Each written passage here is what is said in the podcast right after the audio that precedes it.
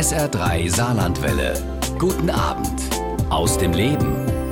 Christine Westermann liebt Bücher. Heute ist die Journalistin und Autorin mein Gast bei SR3 aus dem Leben. Sie hat mit Götz Alsmann zimmerfrei moderiert und war Teil des literarischen Quartetts. Ihre Leidenschaft für Bücher teilt sie darüber hinaus regelmäßig mit anderen Buchliebhabern im Radio und in ihrer Kolumne im Stern. Dabei genießt sie bei Buchliebhabern großes Vertrauen. Die Zeit nannte sie einmal die mächtigste Buchschwärmerin und Buchtippgeberin der Nation. Und Sie schreibt selbst sehr erfolgreich Bücher. Ihr aktuelles Buch heißt Die Familien der anderen. Darin erlaubt sie einen sehr persönlichen Blick auf ihre Familiengeschichte und die Bücher ihres Lebens. Und das macht sie auch heute bei uns. Hallo, Frau Westermann, schön, dass Sie da Hallo, sind. Hallo, guten Abend, Herr Jäger. Herzlichen Dank für die Einladung. Ich freue mich sehr, dass Sie da sind und ja Zeit für mich und ja, ja meine Hörerinnen und Hörer haben. Sie sind angeblich ein Genussmensch. Trinken und essen gerne. Das sind Sie ja bei uns im Saarland richtig. Absolut. Ich habe mich auch sehr gefreut. Und ich war, ich hatte eine Lesung in Saarlouis. Mhm. Und wir waren in einem wunderschönen Hotel untergebracht, was so einen französischen Hauch auch hat verspüren lassen und haben sogar um kurz nach zehn noch was zu essen bekommen. Und ich habe sehr, sehr guten Wein getrunken aus, aus dem Saarland, Riesling. Da merkt man die Nähe zu Frankreich. Womit kann man Ihnen zum Beispiel ja eine Freude machen? Vor einer Lesung oder nach einer Lesung, zum Beispiel in der Garderobe? Also man kann mir eine Freude machen. Also ich fange mal hinten an. Nach der Lesung macht man mir eine Riesenfreude mit, mit einem kalten Bier. Das ist ganz wichtig. Stimme also eiskalt. Mal ölen. Ja, nach der Lesung muss nichts mehr geölt werden, aber einfach, da hat man einfach Spannung. Ja, man hat einfach auch Durst. Mhm. Und auf der Bühne gibt es meistens nur lauwarmes Mineralwasser. Oh. Und vor der Lesung, das machen die Buchhändler oder Volkshochschulen, wo immer man liest, äh, die stellen dann irgendwie, manchmal sind es Häppchen, aber oft sind es so, oh, so tolle Sachen wie Hanuta oder Knoppers oder Schokolade halt. Und ich esse sehr gerne diese kleinen quadratischen Kokos-Haribos. Ah. Und mittlerweile hat sich das rumgesprochen und dann stehen die, die da im Basskörbchen wenn ich da rausgehe, ist alles in meiner Handtasche. ist Lesen immer ein Genuss für Sie? Also das Buch lesen, meinen Sie? Mhm. Ja, das kommt aufs Buch an. Ich, also ich empfehle im Monat so acht Bücher und es ist ja nicht so, dass man die acht erwischt und sagt, boah, acht tolle Bücher, sondern man muss sich die ja suchen, also mhm. aus den vielen Neuerscheinungen, die an die Verlage zuschicken. Und da ist es manchmal mühsam. Also meine Regel in Anführungszeichen ist, wenn es mich nach 30, 40 Seiten nicht gepackt hat, dann lege ich das Buch auch beiseite. Aber ich habe jetzt gerade ein, ein tolles Buch gelesen, heißt Seemann vom Siebener. Seemann ist so eine, da springt man vom Dreier oder Fünfer. Mhm und springt auf eine ganz besondere Art. Also man macht die Hände hinten am ah, Rücken okay. zusammen, lässt sich einfach fallen. Und ähm, das Buch heißt Seemann vom Siebener von Arno Frank. Und das habe ich angefangen zu lesen, abends nach der Tagesschau und habe einfach nicht aufhören können und nicht aufhören wollen. Und das, das ist das Schönste, was man einem Buch attestieren kann, wenn man sich auf den nächsten Morgen freut oder dass Mittag, man dass kann. man weiterlesen mhm. kann. Und das ist so ein Buch. Und dann ist es ein richtiges ah, Glücksgefühl ist so ein großes, ist so ein großes Wort, aber dieser Moment, wo man weiß, ja, das ist das Buch und das werde ich empfehlen und dann werde ich es sehr beseelt und von ganzem Herzen empfehlen. Das sind echt schöne Momente und ich habe gemerkt, wie gerade, ich hab, musste relativ intensiv die letzten Wochen lesen, weil ich einen Podcast mache und da habe ich gemerkt, wie viel schöner es ist, so ruhig in den Abend und in die Nacht zu rutschen. Mit als, Buch? Ja, als an der Glotze zu mhm. sitzen mhm. und sich durchzuseppen und irgendeinen Unsinn zu gucken. Trotz alledem, wie schaffen Sie das, wenn Sie sagen, Sie stellen acht Bücher allein im Radio vor, dann jetzt kommt der Podcast noch dazu, an dem Sie gerade sind und Sie haben die Kolumne im Stern. Wie schaffen Sie das? Sind Sie eine Schnellleserin oder lassen Sie dann eben auch mal die Glotze aus? Das ist eine gute Frage. Also ich muss mich manchmal zwingen, die Klotze auszulassen. Also ich bin ein großer Fußballfan, also wenn Champions League oder, mhm. oder wie jetzt Bundesliga so spannend ist, dann. Vom FC auch, vom FC Köln? ja, der FC steht sehr gut da. Die haben gerade gegen Bayer Leverkusen gewonnen, was kein Mensch erwartet hatte. Und ich bin Mitglied und wir haben eine Dauerkarte und das ist natürlich sehr mhm. schön. Also ich lese nicht nur, ich mache auch andere schöne Sachen.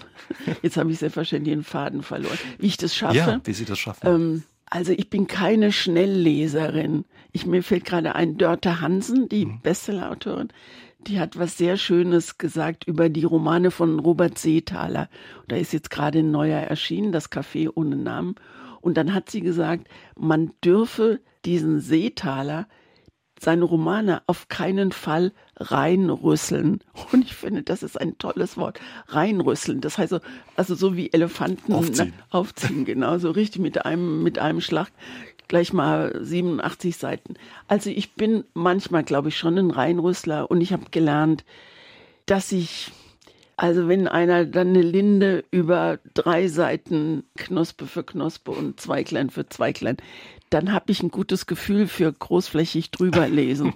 äh, und ich habe irgendwie, das lernt man, ohne dass man es will, man überliest und übersieht mhm. nichts. Das irgendwie springt es einem dann wieder ins Auge oder mir, wenn ich aufmerksamer mhm. lesen muss. Da kommt dann eben die Vielleserin durch. Ja, das glaube ich auch. Wenn wir mal kurz beim FC bleiben, der Saarländer und Kapitän des FC Köln, des ersten ja, FC Köln, Jonas Hector, Hector genau. hört auf. Hat sie wahrscheinlich auch geschmerzt. Ja, dass er aufhört, ist natürlich schade. Mir hat irgendjemand, das ist das heiß, heißer Scheißgerücht, dass eine Frau, dass eine Frau ihn dazu gebracht habe. Er hätte eigentlich gerne weiterspielen wollen. Aber ich habe gelesen, dass Elversberg vielleicht in die zweite Liga, zweite Liga sieht gut aus, sieht sehr gut ja, aus. Ich habe übrigens fällt mir gerade ein, mein erstes Bundesligaspiel, es war Mitte der 60er Jahre habe ich Borussia Neunkirchen Ach. noch gesehen gegen den ersten FC Köln. Da haben die wohl noch in der Bundesliga mhm. gespielt. Das war so meine erste, das war das erste Anfixen für Fußball. Das fand ich großartig. Damals haben Sie dann noch in Mannheim gelebt? Nee, ich habe damals schon in Köln äh, gelebt. Nee, ich habe in Mannheim gelebt, aber ich hatte Verwandte in Köln. Ah. Und die haben mich dann mit ins Müngersdorfer Stadion genommen und dann. War es um sie geschehen? Ja, genau, so ist es. Familien der anderen heißt Ihr aktuelles Buch. Darin schreiben Sie, man kann sie mit Familiengeschichten mit Kindern im Schlepptau locken. Warum interessieren Sie sich so ja für die Familiengeschichten der anderen? Ich glaube, das ist überhaupt der Blick in das Leben der anderen, der mhm. mich interessiert. Und als wir den Titel für das Buch gesucht haben, war so die spontane Idee, also mein Leben in Büchern war erstmal der Arbeitstitel, was ja keinen vom Sitz haut. Und dann habe ich gesagt, das Leben der anderen ist das, was mich so neugierig macht. Das gab es leider schon den Titel als großartigen Film. Und dann war der äh, Sprung zu Familien der anderen lag ganz nah. Und wir haben, also ich bin in einer, sagen wir mal, sehr schwierigen Familie aufgewachsen. Und ich glaube, ich fühle mich deshalb zu solchen Beziehungsromanen, Familiengeschichten, verunglückte Kindheit oder so hingezogen um in Romanen zu sehen, dass vielleicht andere auch nicht besser mhm. bewältigt haben oder wie es andere bewältigt haben. Also wie Autoren. Ich glaube ja schon auch immer, dass da so eine Idee autobiografisches auch immer dabei ist. Also wie, wie andere das sehen. Und mhm. das hat mich, zieht mich immer zu Büchern hin. Hat Ihnen dann selbst auch ein Stück weit geholfen? Vielleicht erlauben Sie uns erstmal ja einen Blick auf Ihre Familiengeschichte, mhm. den Sie ja auch erlauben in Ihrem Buch. Sie haben schon gesagt, Sie sind 1948 in Erfurt geboren. Ihr Papa war deutlich älter als Ihre Mutter, 60. Ihre Mutter war Anfang war 21, 21 sowas, als, als, sie geheiratet haben. Als Sie geheiratet haben und auch als Sie auf die Welt gekommen sind. War mein Vater 60, 60. oder so, genau. Wie war das für Sie, dieser große Altersunterschied Ihrer Eltern? Den habe ich nicht gemerkt. Als Kind merken Sie das nicht. Mhm. Also ich war sehr, ich war ein Papakind oder ein Vaterkind. Und wenn ich mit meinem Vater, als wir dann, wir mussten, aus politischen Gründen musste mein Vater die DDR ganz schnell verlassen und wir sind über, über Ostberlin in den Westen gekommen. Und als wir dann in Mannheim, das war dann unsere Station, als wir da waren und weil Sie sagen, das mit dem Alter, wenn ich mit meinem Vater essen gegangen bin, dann ist es schon mal passiert, dass die Bedienung sagt, ach, der Opa mit dem Enkelchen. Und mein Vater war immer total stolz, wenn ich als kleines Mädchen dann noch protestiert habe und gesagt, das ist nicht mein Opa, das ist mein Vater. Als Vati, weil ich mhm. aus der DDR komme, da sagt man eher Vati. Ich habe das nicht gemerkt. Ich habe es an der, wie soll ich sagen, an der Reaktion meiner Mutter gemerkt. Die haben sich, meine Eltern haben sich sehr schnell scheiden lassen. Da war ich vier oder fünf und ich bin dann bei meinem Vater aufgewachsen und meine Mutter war eine junge, attraktive Frau, die einfach auch mit Power ins, ins Leben wollte oder im Leben bleiben wollte. Und meine Mutter hat nichts anbrennen lassen. Und mhm. die, äh, ich bedauere das mal. Also ich glaube, ich bin in der Beziehung, also nach vorne drängen oder so meiner Mutter schon, schon auch ähnlich. Aber es gab halt zu der Zeit in den 50er Jahren noch keine äh, Babypille oder sowas. Die kam erst Anfang der 60er und meine Mutter hat dann noch zweimal geheiratet und ich habe noch zwei Geschwister. Halbschwestern. Halbschwestern, ja, wobei ich würde Oder nie. Halb- ja, ich würde nie Halbschwestern sagen. Aber wir haben alle drei verschiedene Väter und je älter wir werden und also ich bin die Älteste und die beiden anderen sind auch schon über 60, umso mehr spürt man oder spüre ich die Ähnlichkeit mit den Stiefvätern und die Stiefväter waren jetzt wirklich nicht meine besten Freunde und das, das ist dann einfach schwierig, auch in so einem Schwesternverhältnis jetzt. Sie, Sie beschreiben das ja auch in Ihrem Buch. Es ist keine einfache Konstellation. Wie Sie sagen, Ihre Mutter hat eben noch mit zwei anderen Männern auch noch Kinder bekommen. Also eine Mutter, drei Töchter, drei Väter. Genau, genau. Und wie kam das, dass Ihre Eltern sich ja verliebt haben oder wie haben sie sich verliebt bei so einem großen Altersunterschied? Auch mein Vater war Verwaltungsdirektor am Theater in Erfurt und ich kann mir nicht, kann mir eigentlich gar nicht vorstellen, dass es Glamour und Glitzer in einem Theater in der DDR kurz nach dem Krieg gegeben hat. Aber offensichtlich war das so. Und meine Mutter mochte Opern und die mochte Schauspiel. Und die hat auch immer, also ich erinnere mich gut als Kind, wenn Sonntag morgens gekocht wurde, dann hat meine Mutter im Radio immer diese Sendung gehört mit, also wo dann die Populärklassik kommt. Und ich erinnere mich, dass meine Mutter sehr oft geweint hat, weil das so eine Erinnerung auch war An an eine, an eine tolle Zeit. Und mein Vater war halt ein stattlicher Mann und der war Verwaltungsdirektor. Und wenn es sowas gegeben hat wie High Society in Erfurt, dann war meine Mutter da mittendrin und als attraktive Frau war sie auch wirklich Mittelpunkt und das riss abrupt ab, als meine Eltern fliehen mussten und in Mannheim war dann gar nichts mehr. Das war das war Neustart. Äh, Für beide dann. für, ja, für meine Mutter, glaube ich, weniger schwierig, aber mein Vater war da schon, mein Vater war schon 64, der hatte schon ein ganzes Leben hinter sich, der hat im Ersten Weltkrieg gekämpft, der hat bei der Schlacht von Verdun eine Kugel in den Kopf bekommen, die ihm später dann das Leben gekostet hat, weil sie einen Schlaganfall ausgelöst hat, weil man die damals operativ nicht entfernen konnte. Also mein Vater hatte schon, der war schon mal verheiratet, der hatte einen Sohn, der im Zweiten Weltkrieg gefallen ist. Also da war ganz viel und auf einmal kommt da noch so so ein kleines Mädchen und das war so, das war so das wahrscheinlich oder ich hoffe es, das Sahnehäubchen auf seinem Leben und meine Mutter war, das war dann auch irgendwann war der Altersunterschied zu, Zu deutlich zu spüren. So unterschiedlich wahrscheinlich dann die ja, Leben. sicherlich. Warum haben Ihre Eltern ja so abrupt die ehemalige DDR 1953 verlassen müssen? Äh, mein Vater war damals Gründungsmitglied der Liberaldemokratischen Partei Ostdeutschlands und sollte irgendwann in die SED eintreten, also weil diese Parteien zu Blockparteien mutiert sind und mein Vater hat gesagt, auf keinen Fall mit den Kommunisten irgendwas. Der saß schon im Zweiten Weltkrieg, als sein Sohn gefallen ist, hat er sehr, sehr deutlich gesagt, was er von Hitler hält. Mein Vater hat immer BBC gehört, also der wusste über Kriegslager und Konzentrationslager auch Bescheid und hat das auch öffentlich gemacht. Also man Also auch ein mutiger Mann. mutig, wollte ich gerade sagen. Und seine Sekretärin hat ihn angeschwärzt. Und dann gab es ein richtiges, wie, also wie nennt man das, also so ein Kriegsgericht. Und zum Glück war mein Vater sehr, sehr gut vernetzt, schon damals in der Stadt Erfurt. Und gut vernetzte Freunde haben ihn dann davor bewahrt, dass er ins KZ gekommen ist. Dann. Buchenwald. Buchenwald, das liegt 20 Kilometer von Erfurt weg. Mein Vater war dann im Zuchthaus zwei Jahre politischer Gefangener und da ist normalerweise nach der Verbüßung der Haftstrafe war auch klar, er kommt in das KZ und das ist Gott sei Dank nicht passiert. Also er hat bis zum Kriegsende saß er in diesem Zuchthaus und als er entlassen wurde, hatte er natürlich eine blütenweiße Weste und wurde dann, als die Amerikaner sind in Erfurt einmarschiert, und da wurde er kurzzeitig Bürgermeister von Erfurt und hat meinem Großvater dann, der ein strenger Nazi war, also der Vater meiner Mutter, dem hat er wirklich, nein, das Leben gerettet ist zu viel, aber dem hat er dann, dem hat er sehr, sehr geholfen, dass ihm daraus, ist klar, die waren gute Freunde und dann Aber macht man sowas. Mit der Erfahrung wollte er dann auch nicht in der DDR dann bleiben. Ja, es war so, dass ihm gute Freunde gesagt haben, es rollt eine Verhaftungswelle an, mach, dass du hier wegkommst. Und dann ist mein Vater innerhalb von wenigen Tagen ist er weg. Also er ist auch nur mit einer Aktentasche gegangen. Da waren äh, wichtige Papiere drin, damit er eine Anerkennung äh, hier in der Bundesrepublik Deutschland bekommen konnte. Und das Tagebuch seines Sohnes, was er im Russlandfeldzug geschrieben hat und wo er auch bei Smolensk dann durch einen Bauchschuss gestorben ist. Und mein Vater ist vor, also über aus Berlin ging das ja damals noch, Bahnhof Friedrichstraße.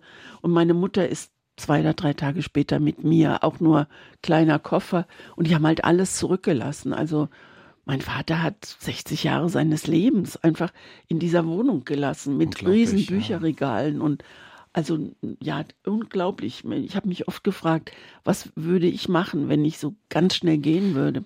Was, was keine Ahnung. Mit? Ja. ja, ich weiß es nicht. Ich, keine Ahnung.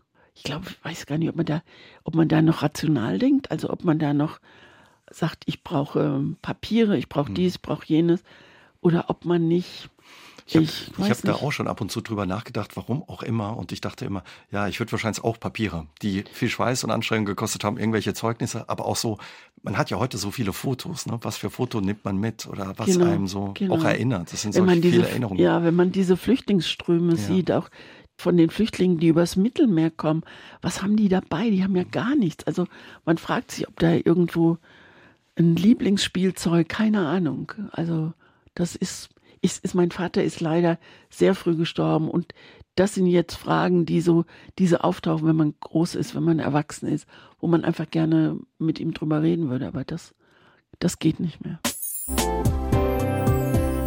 Welche Rolle haben Bücher in Ihrer Kindheit gespielt? Wurde bei Ihnen viel gelesen in der Familie? Also ich erinnere mich, ich glaube, angefangen hat es mit der Häschenschule. Ich weiß von dem Buchhändler meines Vertrauens, dass das immer noch der Renner ist. Bilderbuch, ne? Erinnere Bilderbuch, ich mich auch, ja. Und ganz schön. Also da ist auch ein bisschen Text dabei, mhm. wird auch eine Geschichte erzählt, ist auch irgendwie in der Mitte ein bisschen Drama. Ich erinnere mich an die Biene Maya, die mhm. hat mir mein Vater vorgelesen. Und dann reißt es leider schon ab. Also war bestimmt noch mehr, aber ich erinnere mich an meine Teenagerjahre. Da habe ich ähm, Susanne Barden, das war eine Krankenschwester, die äh, amerikanische Autorin, habe den Namen vergessen, ist egal. Die Geschichte heißt Susanne Baden und das sind fünf oder sechs Bände, geht in die Welt hinaus und solche Sachen. Und das fand ich großartig, weil das war so, also die, die war, das werde ich nie vergessen, die war rothaarig und offensichtlich sehr attraktiv und die hat sich dann als Krankenschwester halt auch durchsetzen müssen und hat selbstverständlich den Assistenzarzt Billy kennengelernt, aber das wurde dann natürlich nicht sofort Friede, Freude, Eierkuchen, sondern das Happy End kam halt irgendwann und ich habe eine merkwürdige Affinität zu Arztserien oder so. Gar nicht Arztserien. Ja. Wenn ich gefragt werde, welchen Beruf hätten Sie denn noch gern? Ich bin leidenschaftlich gern Journalistin. Dann wäre ich gern Chirurgin. Und ich weiß, also weil ich, weil ich das total spannend finde, zu gucken, was, ja. was in sich abspielt. Aber ich glaube, Hängt damit zusammen? könnte am Rande mit Dr. Bill zusammenhängen. das, so irgend sowas, ja. Ich, ich finde Ärzte einfach, wenn ich einen Arzt sehe, habe ich A, großen Respekt und zweitens mache ich so ganz schüchterne Flirtversuche. Und das muss mit Susanne Bahn zu tun haben. Was für Bücher standen bei Ihren Eltern sonst so ja im Regal? Also bei meinem Vater, das weiß ich leider nicht. Es gibt Fotos von der Erfurter Wohnung, die er dann Hals über Kopf verlassen hat. Da gibt es ein riesengroßes Bücherregal, was so über, über so drei Wände geht. Und das hat mich immer fasziniert. Das habe ich leider zu Hause noch nicht hingekriegt. Da stand eine Leiter, damit man an die Bücher in Ganz der mhm. obersten mhm. Reihe stand.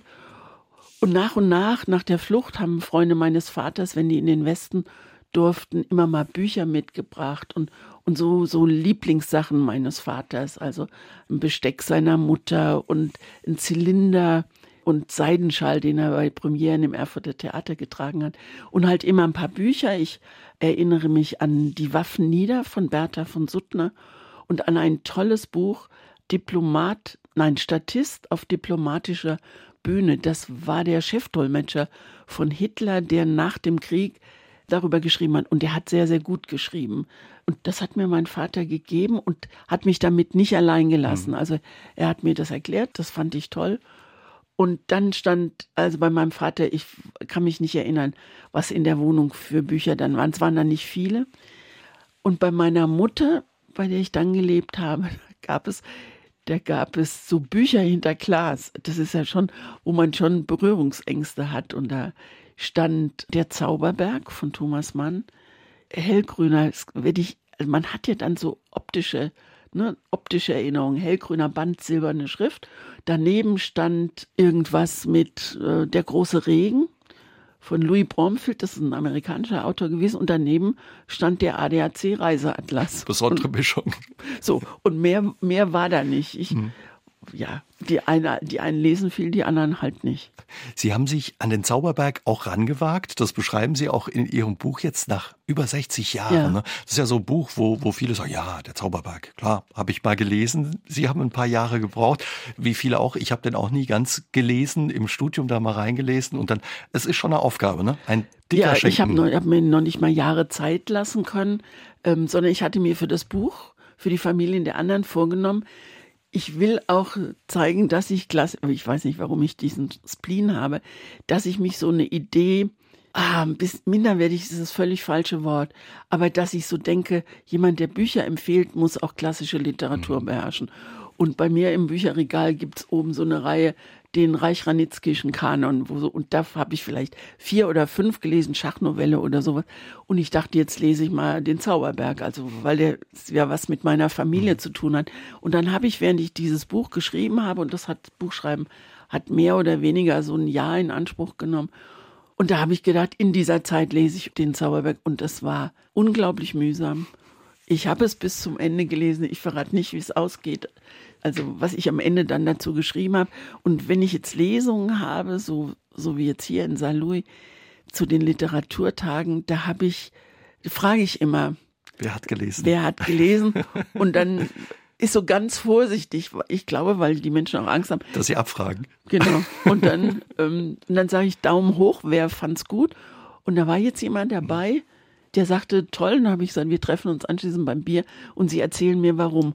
Und ich glaube, ich erzähle es auch deswegen, weil das wichtig ist. Ich, also ich habe neulich mit dem Volker Weidermann, mhm. dem Feuilleton-Chef von der Zeit, mit dem, mit dem Sie auch literarisches Quartett gemacht haben, mit dem ich da saß und den mhm. ich sehr schätze, weil ich finde, dass er ganz, ganz ungewöhnlich über Bücher schreibt und man ihm seine Liebe zu den zur Literatur und zu den Romanen, die er spricht, auch immer anmerkt. Und ich habe mit ihm einen Podcast gemacht und das war sehr, sehr schön. Und dann hat er mir hinterher geschrieben, vielen Dank. Und jetzt haben wir gar nicht über mein Herzensbuch Zauberberg mhm. gesprochen. Und ich bin so traurig, dass mein Herzensbuch nicht den Weg zu deinem Herzen gefunden hat. Und da habe ich gedacht, ja, er hat recht, weil ich glaube, wenn das jemand einordnet, also nochmal sagt, in welcher Warum Zeit. das Buch so besonders ist. Ja. Und in welcher Zeit es geschrieben ist und was da alles noch dahinter steht. Ich glaube, dann liest man das ganz anders. Wobei ich da auch glaube, diese Gespräche von Settembrini mit dem anderen Typen, den, dessen Namen ich schon vergessen habe. Man braucht Ausdauer einfach. Braucht nicht wirklich jeder. Aber warum hat sie der Zauberberg nicht gepackt? Und was hat der Besucher bei der Lesung hinterher beim Bier gesagt? Warum es zum Beispiel ja für ihn ein tolles Buch ist? Das, das Interessante war, dass er gesagt hat, ja, ja, da waren schon noch langweilige Sachen dabei. Und dann denke ich, ja, vielleicht muss man, also vielleicht lernt man das im Studium, dass man Geduld hat. Und ich habe halt nicht die Geduld. Und ich möchte wirklich gerne noch Germanistik studieren. Ich möchte gerne mehr über die Literatur wissen. Ich habe Germanistik studiert und ich habe ich lese auch gern, aber manchmal das zu viele drüber reden, hat mir das ein oder andere Buch dann auch manchmal zu sehr zerredet, auch wenn, wie Sie sagen, es gut ist, wenn jemand einem erklärt, warum das Buch so und so zu verstehen ist oder machen wie man das verstehen denn, könnte. Machen Sie den Unterschied zwischen Ihr habt, ihr habt literarisches Quartett jetzt gesehen mhm. letzte Woche und die haben einen deutlichen Unterschied nochmal gemacht. Ja, das ist jetzt Unterhaltungsliteratur. Es ging um ein Buch von Daniel Glattauer und das ist auch toll, aber es ist eben Unterhaltungsliteratur. Dann denke ich, ja Leute, was soll denn Literatur? Muss Sonst gefallen. Mal, muss ja. gefallen. Ne?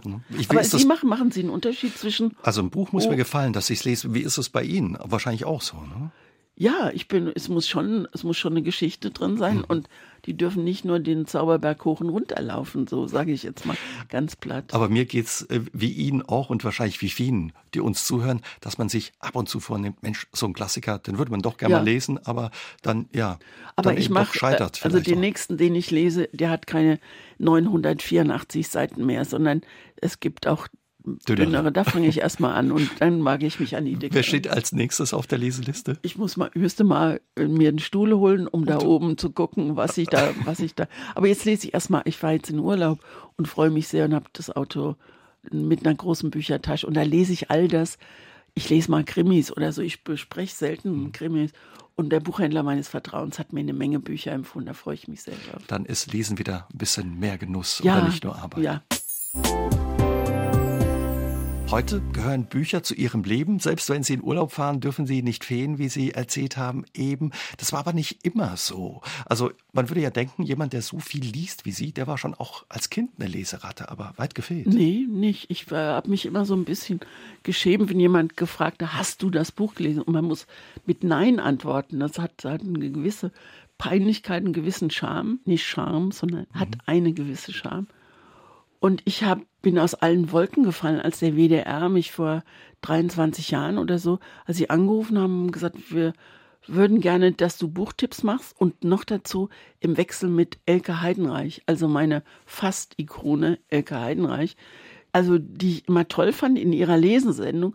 Und wenn ich mich heute zurückerinnere, habe ich damals instinktiv gespürt, so muss man Bücher empfehlen. Also ich würde es nicht ganz so mit dieser pädagogischen Peitsche machen, mit der sie da unterwegs ist, aber beseelt muss man es, mhm. man muss es begeistert machen. Und das fand ich immer toll. Und als ich dann gefragt wurde, habe ich gedacht, das, das kann ich doch wahrscheinlich gar nicht. Und dann haben die gesagt, doch, doch, das kannst du. Und so hat es langsam angefangen. Also ich habe am Anfang, ich wusste gar nicht, dass die Verlage einem die Bücher freiwillig zuschicken und dass man die bestellen kann und so. Und ich bin damals in die Buchhandlung gegangen, in eine schöne Buchhandlung in Köln und habe dann fünf Bücher mitgenommen, die mir so irgendwie dachten, das könnte was das sein. könnte was sein und dann habe ich das zu Hause gelesen, habe festgestellt, sind's nicht und dann bin ich wieder und habe die nächsten irgendwann habe ich festgestellt, das wird auf Dauer zu teuer und dann hat mir jemand aus der Redaktion den fabelhaften Hinweis gegeben, man könne so. Das. Und so ist es jetzt heute ja. und das ist ein unglaubliches Geschenk, ein Privileg auch, wie viele Bücher ich bekomme. Also sind Sie dadurch dann quasi zu, zur Leseratte geworden, dass man Sie gefragt hat, magst ja. du nicht? Oder Sie müssen ja vorher dann schon irgendwie aufgefallen sein, dass Sie viel oder gerne lesen. Nee. Also ich habe vorher nichts. Ich habe ähm, so eine Sendung gemacht, wie Sie sie hier machen. Mhm. Also gab Montag und ich weiß gar nicht, ja klar, Zimmer, nee, doch Zimmerfrei gab es da, damals auch schon. Ich habe aktuelle Stunde gemacht. Ich habe wahrscheinlich gute Interviews gemacht, ich habe einen Preis dafür bekommen und wahrscheinlich haben die gedacht, ach komm, die ist so tough wie die Heidenreich und so, wie, wie soll man sagen, die kann das mit Leidenschaft, das versuchen wir mal. Ich habe keine Ahnung warum, aber ich freue mich, weil das hat eine völlig andere Perspektive nochmal meinem Leben gegeben. Was hat das dann für Sie auch verändert, ne? dass da sowas, ich, so eine Chance, eine Tür aufgegangen ja, ist? Ja, wir haben damals, und das, ähm, jetzt machen wir die Buchtipps live oder wir zeichnen es auf wie live und wir ich rede so, wie Sie jetzt mit mir mhm. reden, über Bücher, gucke ab und zu mal aufs Manuskript, damit ich nichts vergesse. Aber damals waren das noch so Beiträge von drei Minuten. Und ich weiß jetzt, wo ich gut bin und wo ich nicht gut bin. Und ich bin nicht so dolle gut, jetzt sowas vorzulesen. Und das haben die irgendwann, haben die damit Schluss gemacht und Heidenreich und Westermann haben das live, also haben das gesprochen mhm. und da kommt so viel mehr dabei raus, weil man sich oft vom Manuskript löst und jemand anguckt und denkt, dir würde ich das Buch jetzt gerne empfehlen, empfehlen und ich versuche das und meistens gelingt es dann auch. Was muss ein Buch mitbringen, dass Sie es ja Ihren Hörerinnen und Hörern empfehlen? Gute Frage, schwierige Frage. Es muss eine gute Geschichte haben, auf jeden Fall. Und es muss gut geschrieben sein.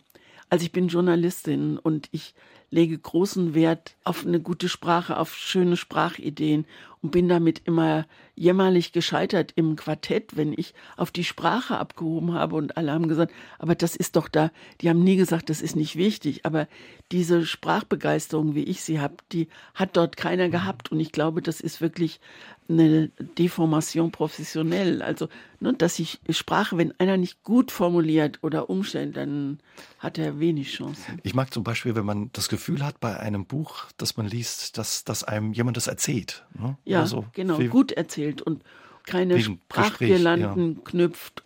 Und das ist ganz wichtig. Es kommt auf meine Tagesform an. Und damit tue ich manchen Büchern sicherlich Unrecht, weil ich lese und denke, oh, nee, jetzt nicht oder so. Ne? Hm. Oder mir nicht genügend Zeit gebe um mich in die ersten 30 Seiten reinzufühlen. Und das ist den Autoren gegenüber wirklich unfair, so empfinde ich. Kriegt so ein Buch dann auch mal eine zweite Chance, wenn Sie sagen, Mensch, heute war das Wetter trüb in Köln und ich war irgendwie nicht gut drauf oder bin mit dem falschen Fuß aufgestanden.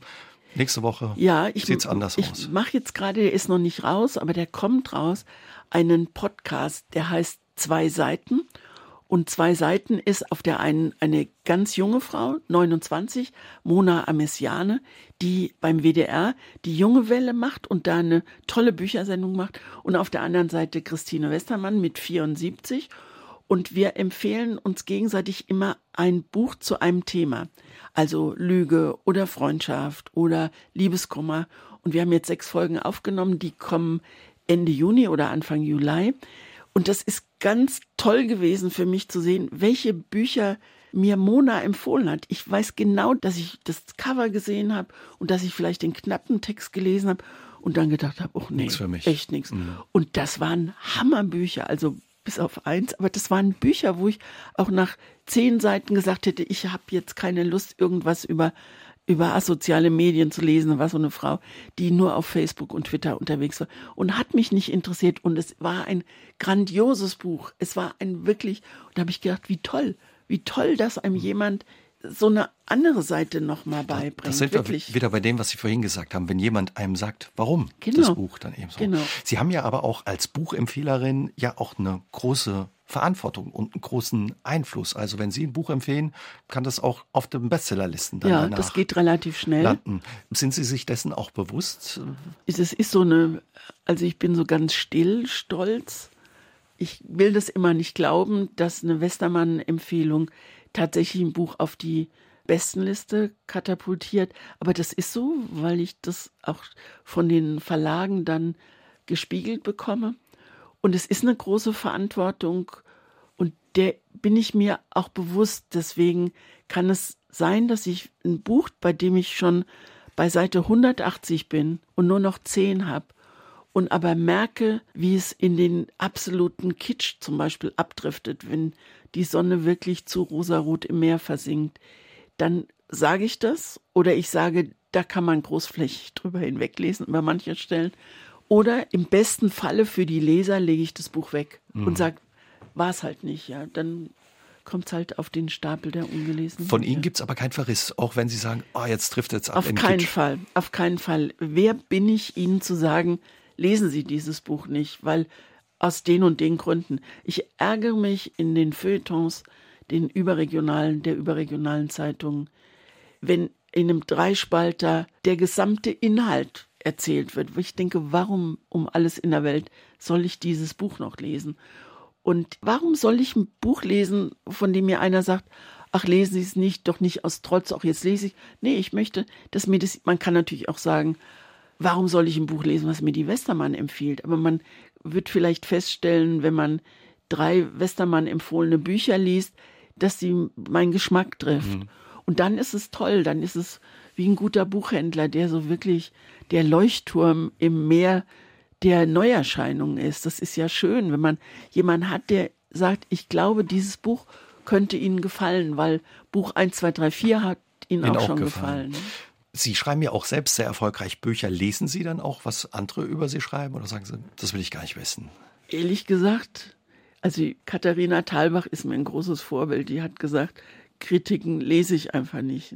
Das, was ich schreibe, ist ja wirklich Unterhaltungsliteratur. Das ist ja mehr oder weniger federleicht. Da befassen sich die Feuilletons gar nicht mit. Das kommt dann in so, in so eher regionalen Zeitungen. Das ist immer positiv. Also dann steht dann immer ja, es ist mit leichter Hand geschrieben. Da denke ich immer, Mensch, wenn ihr wüsstet, wie schwer das manchmal ist, da zu sitzen, erst zwölf Seiten zu haben und man hat einen Vertrag für 220 Seiten unterschrieben und man jubelt, wenn die 100-Seiten-Marke überschritten ist. Aber das ist ja wahrscheinlich auch das Besondere, wenn man einem Buch das nicht anmerkt, wie viel Schweiß und Anstrengung da drin genau. steckt. Und das ist schön. Also, und ich muss immer, ich muss wirklich lachen. Also, ich schreibe ja jetzt seit 20 Jahren oder so Bücher. Also die ersten zwei, das waren eher so, wenn ich das manchmal noch signieren muss, dann denke ich, oh je, das war echte Jugendsünde. Aber ich merke schöne Entwicklung in den Büchern und bei, bei den Lesungen lese ich ja immer nur ganz bestimmte mhm. Stellen. Und manchmal von der Lesung muss ich halt ewig lange in der Garderobe hocken, weil ich zu früh da war. Und dann blättere ich in dem Buch und dann denke ich, Mensch, das ist aber auch, das ist aber auch gut geschrieben. Und das ist ein schönes Gefühl für jemand, der so voller Zweifel und Hadern ist, wenn er was liest und sagen kann, gut gemacht, Westermann.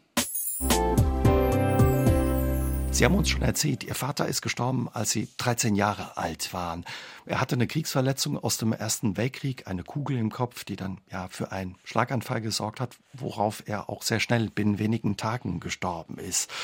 Für Sie war das ja ein Schock damals, schreiben Sie auch in Ihrem Buch. Sie haben später versucht, auch sich Ihrem Vater, wie Sie beschreiben, über Bücher zu nähern, die er gelesen hat. Was waren das für Bücher? Das war Die Waffen nieder von Bertha von Suttner, weil mein Vater natürlich absoluter, wie soll ich sagen, Kriegsgegner ist mir fast so, also der würde heute auf der Straße stehen, glaube ich, und protestieren.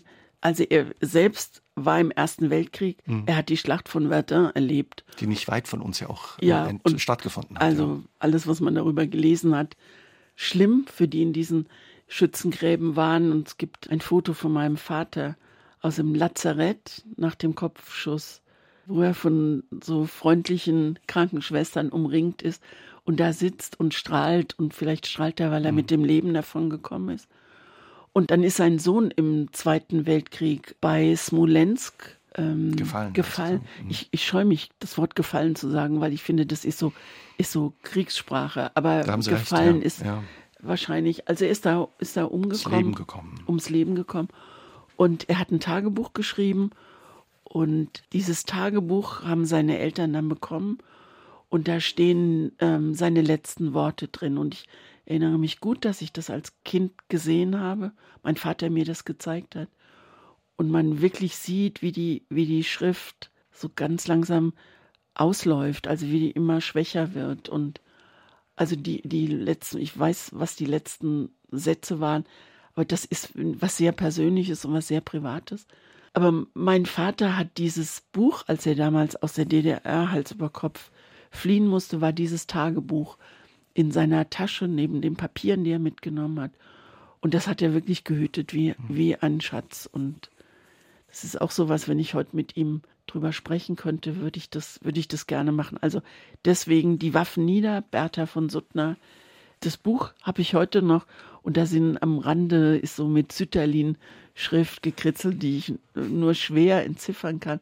Dann dieser Hitler-Dolmetscher, solche Bücher waren und für er, meinen Vater wichtig. Aber er hat auch mit Ihnen drüber gesprochen und zum Beispiel das Tagebuch des Sohnes, auch Ihres Bruders, das gibt es auch noch für Sie. Also das ist auch etwas, was Sie noch besitzen. Und nee, das besitze ich leider nicht mehr. Als mein Vater gestorben ist, ist meine Mutter mehrmals umgezogen und meine Mutter wusste nicht um den Wert dieses Buches. Also das ist irgendwo verschütt gegangen. Aber bei Tagebuch fällt mir ein, dass ich das Tagebuch der Anne Frank gelesen habe, mit meinem Vater zusammen, ganz sicher. Und mein Vater war ein unglaublich fürsorglicher, zugewandter Vater, der alle Zeit der Welt hatte für mich. Aber es gab eine Stunde am Tag, die für ihn wichtig war. Und da saß er vor dem Radioapparat. Man hatte ja damals noch kein Fernsehen. Und dann hat er Nachrichten gehört, also den Süddeutschen Rundfunk. Und das war mir als Kind irgendwie klar, das ist wichtig für ihn. Und dann saß ich neben ihm auf so einem kleinen Schemel und er hat mir alles erklärt. Und, ja, wie toll. Und ich erinnere mich, ich erinnere mich an den Ungarnaufstand zum Beispiel, 56, wo die, die, die Aufständischen, also wo die Russen ein, einmarschiert sind und wo die, oder der Ostblock ist ja da einmarschiert und wo die Aufständischen noch sich in irgendeinen Keller gerettet haben und Appell an die westliche freie Welt losgeschickt haben. Und ich erinnere mich an dieses Knistern in der Leitung. Und sie haben, in meiner Erinnerung haben sie Ungarisch gesprochen, vielleicht haben sie auch Englisch gesprochen. Und ich weiß, wie dramatisch ich das als Kind empfunden habe. Suez-Krise, all diese Geschichten habe ich, also als wäre es gestern gewesen. Ist bei Ihnen da auch so ein bisschen die Neugierde und die Lust am Journalismus geweckt worden? Sie haben später ja volontiert beim ZDF, waren auf der Journalistenschule in München und haben eben auch viele Jahre ja beim ZDF gearbeitet als Journalistin, beim WDR viele Jahre, im Radio in ganz unterschiedlichen Funktionen und auch bei unterschiedlichen Sendern. Wurde das damals schon ein bisschen geweckt? Nein, ich glaube, das hat meine Mutter geweckt aus Versehen weil meine Mutter war damals Sekretärin bei Mannheimer Morgen und ich habe mir als Schülerin da ein bisschen Kohle verdient, indem ich Sonntagsdienste gemacht habe. Und da habe ich damals, gab es ja noch Faxgeräte, Faxe hin und her getragen und habe Kuchen besorgen müssen in der Konditorei und Kaffee gekocht, was man so macht. Und irgendwann, ich weiß nicht, hat mich jemand gefragt, wahrscheinlich weil ich Interesse gezeigt habe, ob ich Lust hätte, mal eine kleine Polizeimeldung zu schreiben. Und das habe ich gemacht und das muss wohl ganz okay gewesen mhm. sein. Und dann habe ich, das werde ich in meinem Leben nicht vergessen, habe ich eine Bildunterschrift gemacht. Und ich glaube, das Schwierigste überhaupt sind Bildunterschriften. Und ich werde es nie vergessen, es war, ein, war Sommer, es war ein grüner Rasen und da lag ein Baby auf dem Rasen und man hat diesem Kind angesehen, wie toll es das alles findet. Also ganz klein noch. Und da eine Bildunterschrift. Wissen und, Sie noch, wie die Nein, lautete? leider nicht. Und ich könnte die überhaupt nicht jetzt aus der Pistole schießen.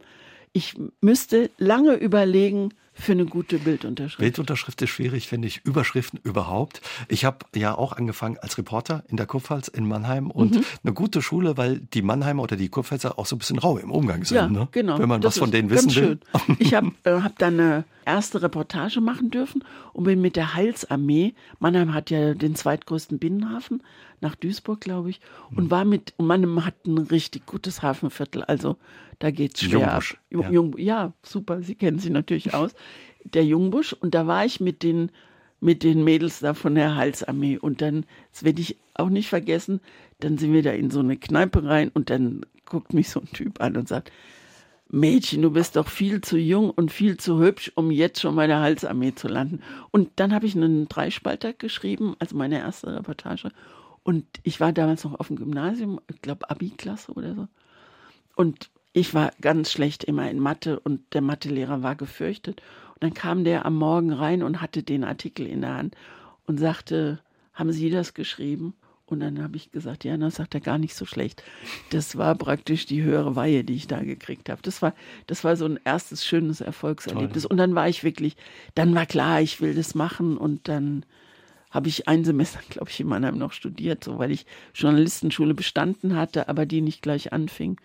Und dann Journalistenschule und dann schlossen sich da Volontariate natürlich an.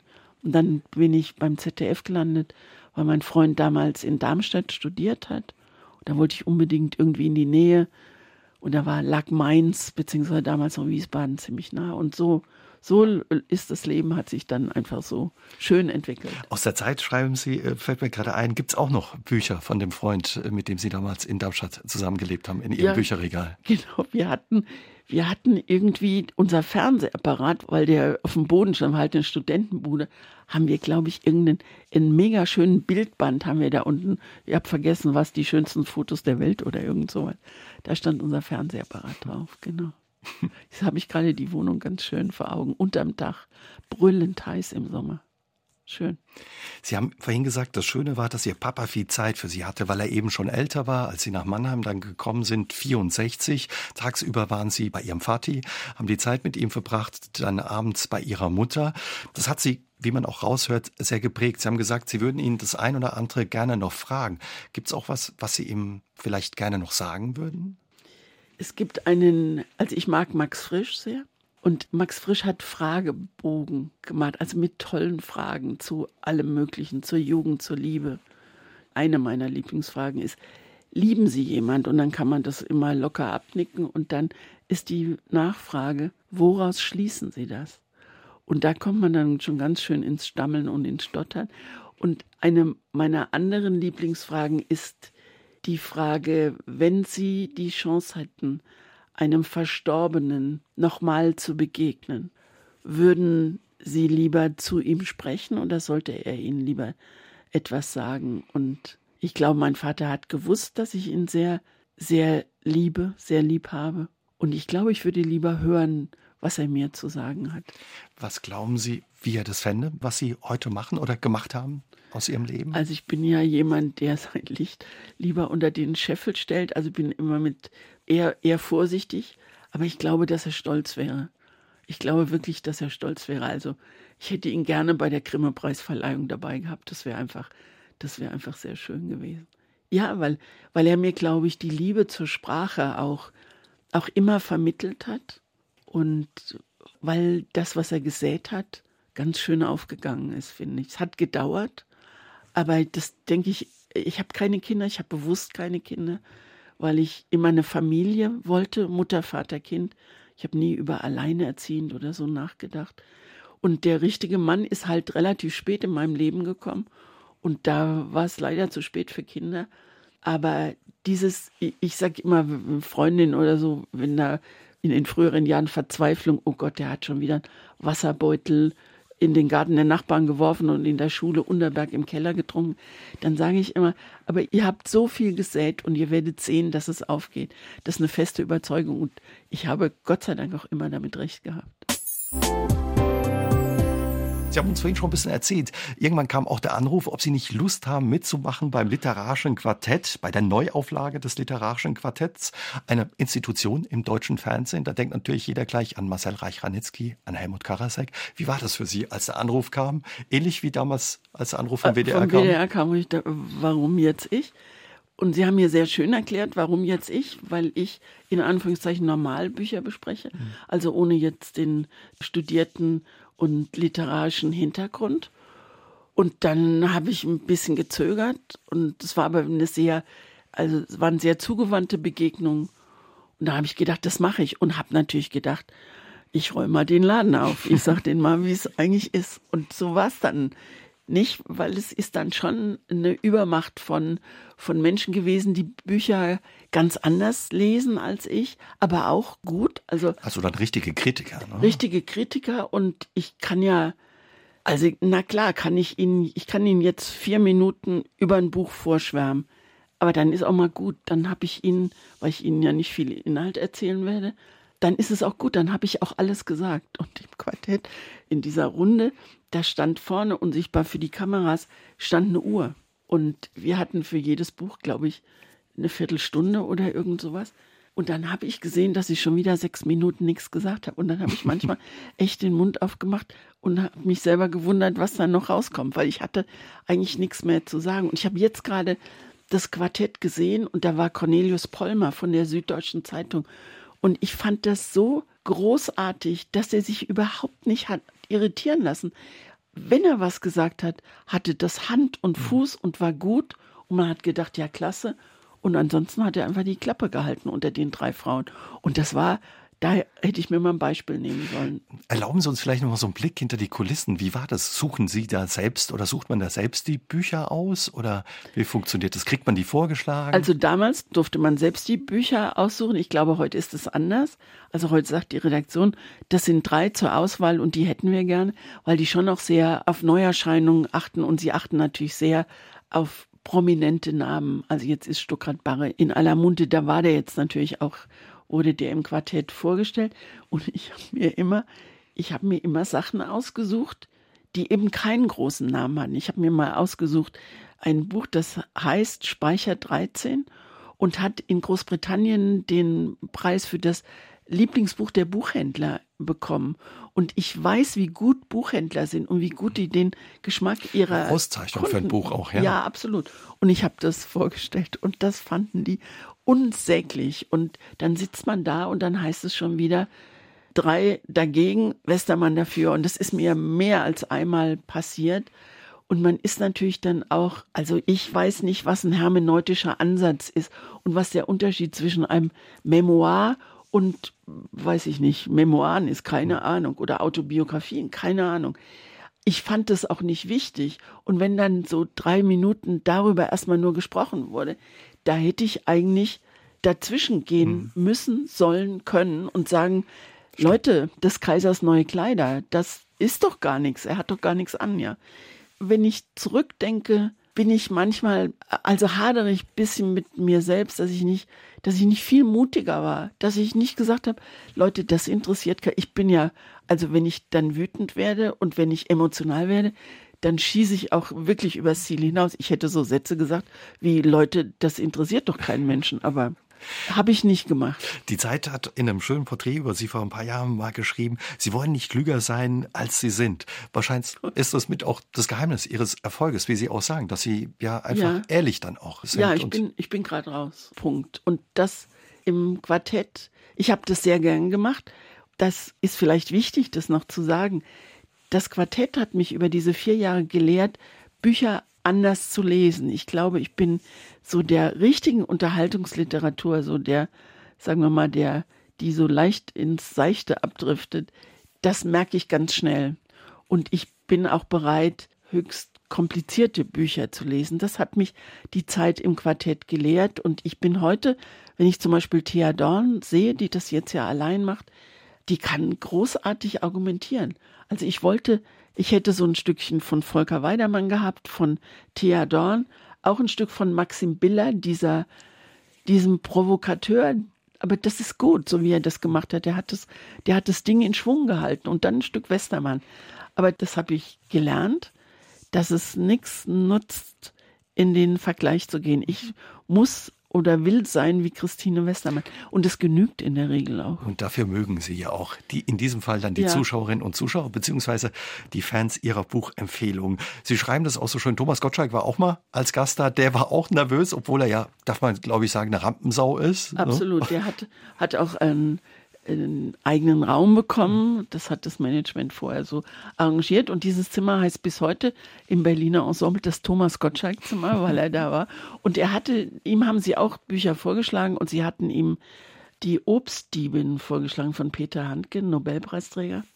Und ich habe das Buch gelesen und ich war dagegen und die anderen drei dafür. Und Gottschalk, dem hat man richtig angemerkt, dass ihm diese Atmosphäre, das ist ja im Berliner Ensemble ein toller Raum, ein Spiegelsaal. Und das, man saß in, wie in so einer Kathedrale, ja. Und Gottschalk hat sich schwer beeindrucken lassen von dieser, von dieser Atmosphäre, was ich sehr rührend fand. Also ich fand es das toll, dass er nicht so abgebrüht ist, dass ihm das alles egal war. Selbst er nicht. Selbst er nicht, genau. Erfahrener Showmaster. Hinterher geht man auch ein Bier trinken zusammen und diskutiert noch weiter, oder? Noch viel schöner. Also hinterher ist im Helene Weigel Zimmer. Da hat Helene Weigel die Frau von Bertolt von, Brecht, von, Frau von Bertolt Brecht tatsächlich auch ihr Zimmer gehabt. Sehr schön. Hinterher gibt's Champagner, egal wie gut oder schlecht die Sendung war.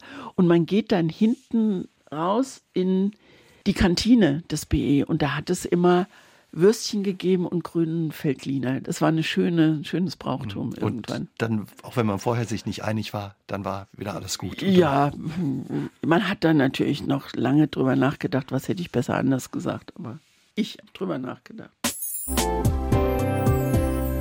Viele verbinden mit Ihnen auch klar die Sendung Zimmerfrei, die Sie ja von 1996 bis 2016 mit Götz Alsmann moderiert haben im WDR-Fernsehen. Dabei haben Prominente versucht, ein Zimmer in einer fiktiven WG zu ergattern. Viele Gäste waren da über die Jahre, über 700 Prominente, die versucht haben, das Zimmer zu bekommen. Ursprünglich war es als Pausenfüller in den Sommerferien geplant oder in der Sommerzeit, wurde dann aber Kult.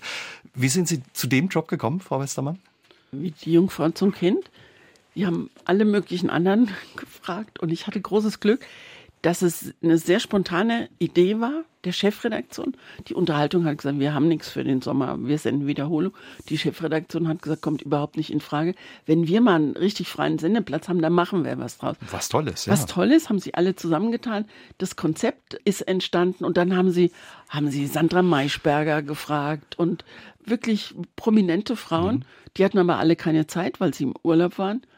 Und dann hat man sich mal im eigenen Hause umgeguckt und dann war da die Westermann, die Regionales gemacht hat. Und Regionales war jetzt eher, wie soll ich denn sagen, Journalismus zweiter Klasse, was das Gegenteil eigentlich ist, aber das ist eine andere Geschichte.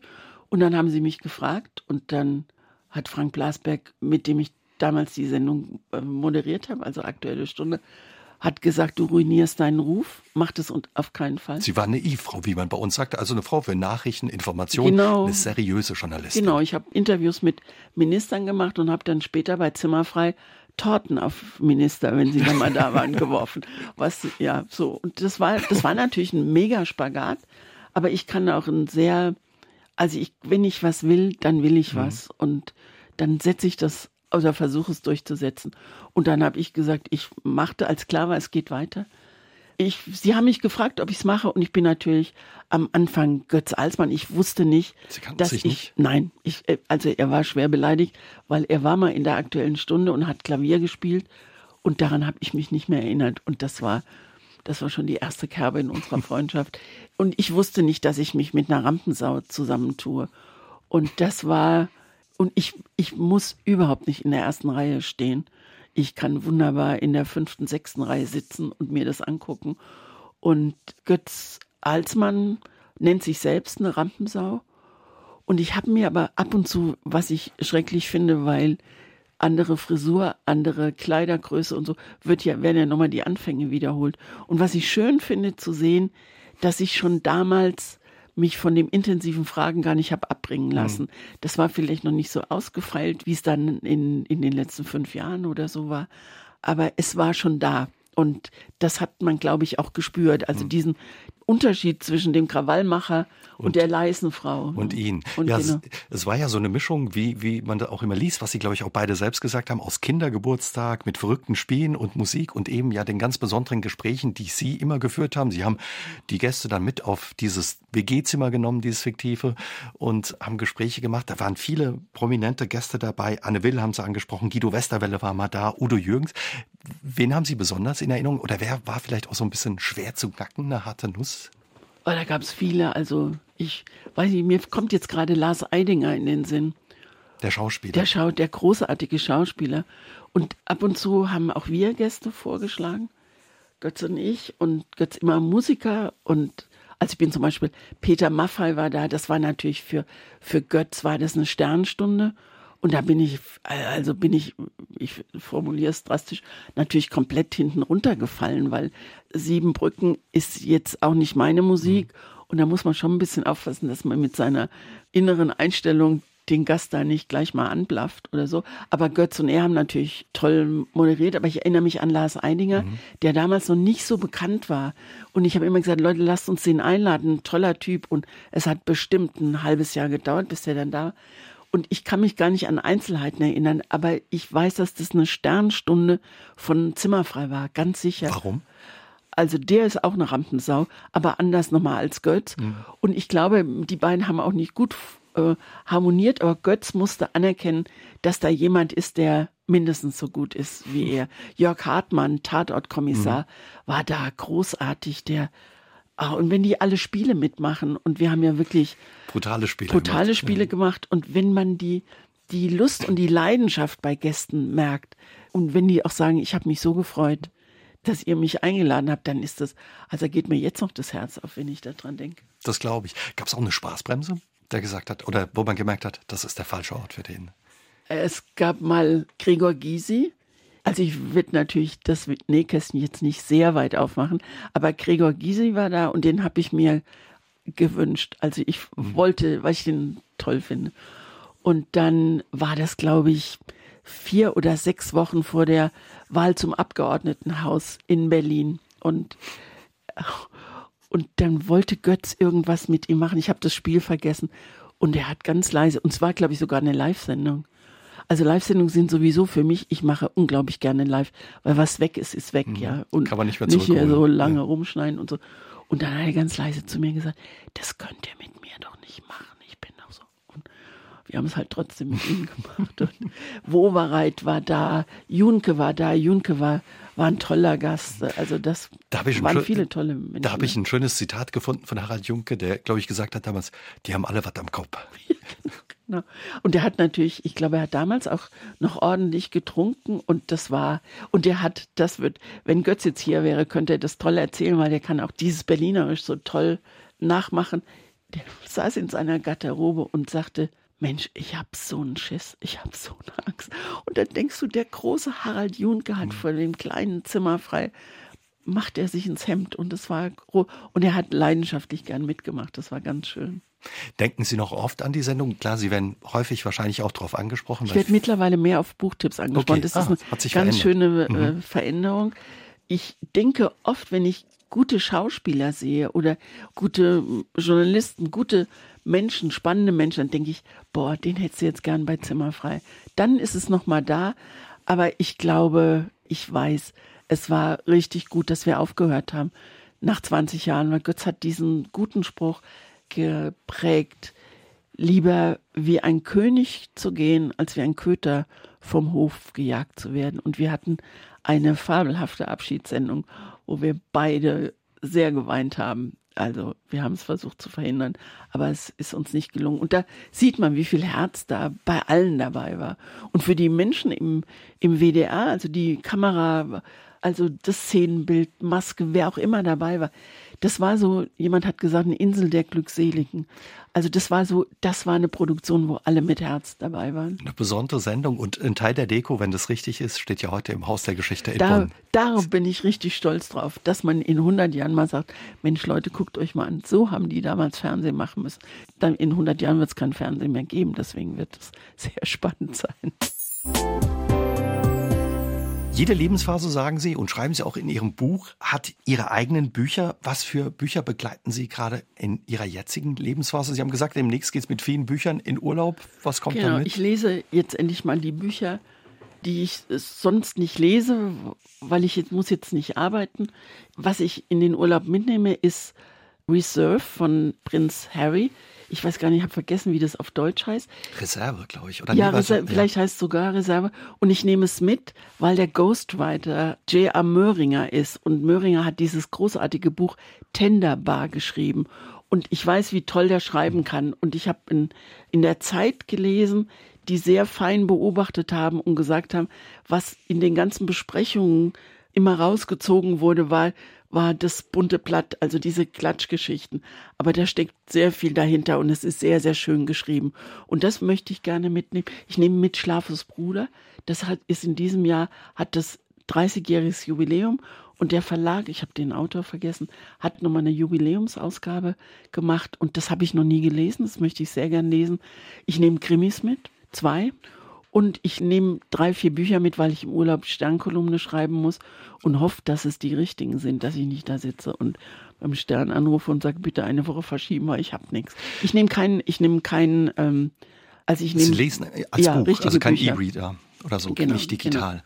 Wie sehen Ihre Bücher eigentlich aus, wenn Sie die gelesen, besprochen, bearbeitet haben? Möchte ich im Radio eigentlich gar nicht erzählen. so schlimm. Ja, weil die, also wenn man eine Lesung macht und ich gehe ja mit dem Buch ja, weil es ist mein Buch und mhm. was ich mag, fasse ich auch an. Und ich mache da manchmal, wenn man es aufmacht und so ganz praktisch um die eigene Achse dreht. Ah, das tut mir auch weh. Ah, in mir nicht. also ich habe, wenn ich ein Buch bespreche, ja. dann habe ich einen Kugelschreiber in der Hand und ich mache Eselsohren. Und ich habe den Kugelschreiber deshalb in der Hand, um mir gute Stellen, gute Sätze rauszuschreiben, damit ich die später. Ach, Sie schreiben aber raus, nicht markieren. Nee, ich mag, also ich mache einen Strich mit dem Kugelschreiber drunter. Im Buch? Im Buch. Und dann habe ich später, wenn ich das Buch empfehle, sitze ich vor meinem Rechner und schreibe mir das raus. Mhm. Wahrscheinlich ist es eine total umständliche Methode, aber das funktioniert und das funktioniert gut. Mhm. Und das wird Sie auch noch weiter begleiten. Bücher empfehlen, das ist was, was Sie sagen? Ja, glaube ich schon. Also solange ich noch, ich brauche noch keine Brille, zumindest beim Lesen. Naja, Brille schon, aber meine Texte kann ich noch ohne Brille lesen, bin ich ganz stolz drauf. Ja, klar, ich meine, ich habe neulich eine Kollegin getroffen und die ist Trauredner, jetzt nicht Trauerredner, sondern Traurednerin geworden, hat sie eine Ausbildung, habe ich gedacht, das ist doch auch was. Du kannst gut schreiben, du magst Menschen, du kannst dich reinfühlen. Wäre doch auch mal ein super Nebenjob, den man machen könnte. Vielleicht kommt sowas noch, aber im Moment nicht. Jetzt bin ich erstmal auf Lesereise, mhm. was toll ist, weil es eine schöne Belohnung ist. Das sagen Sie auch immer, eine Belohnung eben. Ja, ne? absolut. Was macht das zu so einer Belohnung? Sie kommen ja auch gerne bei Ihren Lesenreisen in kleine Orte, wo vielleicht ja, andere sagen, uh, was soll ich da? Ja, aber warum soll ich da nicht hingehen? Weil die Leute auch in kleinen Orten lesen Bücher und man kann sie gerade in kleinen Orten, ganz oft kommen Menschen und sagen, das war meine erste Lesung und ich fand es ganz toll. Und dann denke ich, ich hoffe, dass deine zweite, dritte Lesung mhm. ähnlich gut ist, dass die Scheu vor Büchern verloren geht. Und eben dankbar in einem guten Sinne sind wirklich die Menschen in den kleinen Orten, also Volkshochschule oder ich, ich habe in einer Kirche gelesen und dann sitzt man mit seinem, mit seinem Tisch da vor dem Altar und das ist ein ganz besonderes Gefühl und nochmal eine ganz besondere Aufmerksamkeit. Ich, und ja. bei der Lesung jetzt in Saal Louis, da sind am Ende die Menschen aufgestanden und dann stehe ich da und dann kommen mir wirklich die Tränen, weil ich so denke, was für eine wunderbare Auszeichnung, was für ein Lob, wenn die Menschen sagen, das war richtig gut und ihr Buch hat mich abgeholt, ist ja das Wort ich finde Ihr Buch toll. Ich habe ein Buch über, über das Abschiednehmen geschrieben Und gestern sagte mir eine Frau noch, wie wichtig das für sie war, dieses Buch gelesen. Also wenn man merkt, dass man mit den Büchern die Leute in eine ganz sanfte Richtung schickt mhm. und das ist keine Ratgeberrichtung, aber das mag ich sehr und das bewegt mich. Bei den Menschen auch ja, was bewegt. Genau weil Sie gerade das Buch über Abschiede ansprechen. Sie haben auch mal im Cicero, da gibt es so eine Rubrik, die letzten 24 Stunden geschrieben. Sie hoffen, dass es nach dem Tod nicht vorbei ist, sondern irgendwo weitergeht. Und Sie wollten nochmal auf die Welt kommen, haben Sie da geschrieben. Als was? Oder wie Sie sagen, da gibt es so Dinge, Sie hoffen, dass der liebe Gott das nochmal auf Wiedervorlage legt. Ja, also ich würde gerne nochmal in 50 Jahren auf die Welt kommen, um zu sehen, zum Beispiel, wie man sich dann fortbewegt ob die sich nicht schlapp lachen, dass ich von Köln nach Saarbrücken für das Interview gekommen bin mit dem Auto, drei Stunden oder vier. Also wie man sich fortbewegt, ob das mit der Klimakrise, ob man das in den Griff gekriegt hat. Also so einfach zu gucken, zu gucken, wie man jetzt auf die Zeit mhm. guckt und dann vielleicht nochmal in 100 Jahren. Und ich wünsche mir sehr, dass ich, wenn ich wieder auf die Welt komme, dass ich genauso viel Glück im Leben habe, wie ich es bis jetzt gehabt habe. Also, dass ich in Deutschland zur Welt kommen konnte, in Europa zur Welt kommen konnte und dass ich so meinen Weg mit all den Hindernissen gegangen bin. Und Robert Seethaler hat in seinem neuen Buch was sehr Schönes gesagt. Man sagt den Leuten immer, sie, sie sollen nicht zurückgucken, also klar, in der Rückschau begreift man das Leben besser, aber sie sollen nach vorne schauen. Und dann sagen die Leute, aber nach vorne ist doch gar nicht mehr so viel. Ja? So, das, ist ein, das sind so tolle, solche Sätze unterschrei äh, unterstreichen sie. zum Beispiel, mhm. weil die will ich aufnehmen und da will ich so vielleicht was Eigenes nochmal mit dranhängen. Ja, ich möchte gerne nochmal zur Welt kommen und ich wollte gerade Karma sagen und habe ein bisschen Angst, dass Sie mich rückfragen, was ist denn Karma? Ich weiß nur, dass man gutes Karma haben kann und vielleicht, vielleicht komme ich nochmal mit so einem guten Karma. Vielleicht erlauben Sie mir noch eine andere Frage, wenn Sie gerade das Karma ansprechen. Was würden Sie sich denn wünschen, was die Leute mal über Sie sagen oder wie Sie sich auch erinnern? Es war übrigens eine Frage bei Zimmerfrei. Wir hatten da so einen Fragebogen und ich fand das immer toll, was sich die Leute ausgedacht, nicht ausgedacht, was sie gespürt haben, was sie gefühlt haben. Ich glaube, auf meinem Grabstein könnte stehen, nur Mut. Punkt. Den hatte sie. Ist mir jetzt gerade eingefallen, vielleicht ist es lang für einen Grabstein, aber passt. ja, passt. Passt nur gut Mut, drauf. ja. Ich glaube, mutig bin ich. Und ich habe einen Spruch an meinem Rechner hängen, da steht drauf, kein Mut ohne Angst. Also man ist nicht mutig und denkt nach mir die Sintflut, sondern das ist mit viel Angst verbunden.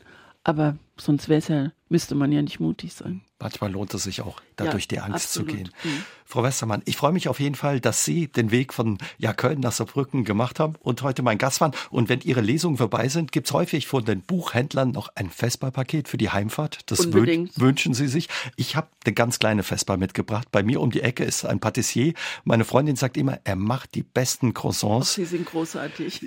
die es gibt, die sie je gegessen hat ich glaube, für die Heimfahrt, auch wenn es Krümel im Auto gibt. Sie sind toll. Herzlichen Dank, Herr Jäger. Und es waren tolle Fragen, wenn ich das mal als Journalistin zu Journalist sagen darf. Das macht einfach Spaß zu sehen, dass sich jemand richtig intensiv und gut vorbereitet hat. Herzlichen Dank. Vielen Dank. Und das bitte nicht schneiden, das bleibt drin. Danke für Ihren Besuch und vielen Dank. Danke Ihnen. Aus dem Leben. Der SR3 Talk am Dienstagabend ab 20.04 Uhr gibt's auch zum Nachhören auf sr3.de, auf YouTube und in der ARD Audiothek.